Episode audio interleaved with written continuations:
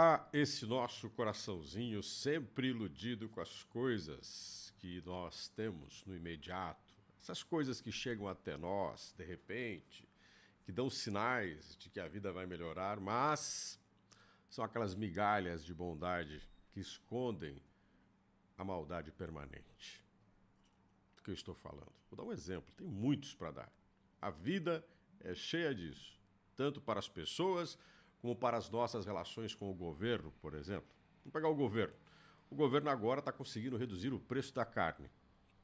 Em Curitiba, na capital do Paraná, a redução pode chegar a 30%. Nós tivemos uma redução no preço dos combustíveis, pouco mais de 3% da gasolina. Abastecer o automóvel, a motocicleta, vai ficar mais barato.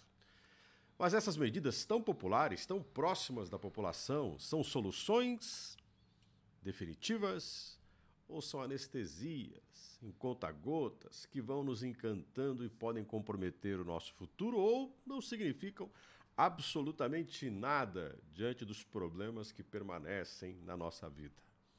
Alguns problemas como a desigualdade de renda no Brasil, ela ainda existe os brasileiros continuam desqualificados com dificuldade de oportunidades de trabalho com bom rendimento? Terceiro, a grande maioria dos brasileiros, no seu dia a dia, ainda vivem problemas de insegurança, de infraestrutura básica.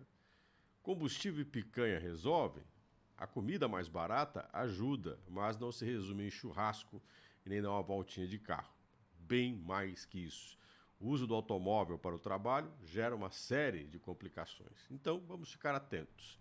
Existe o que vem para resolver e aquilo que vem para nos iludir.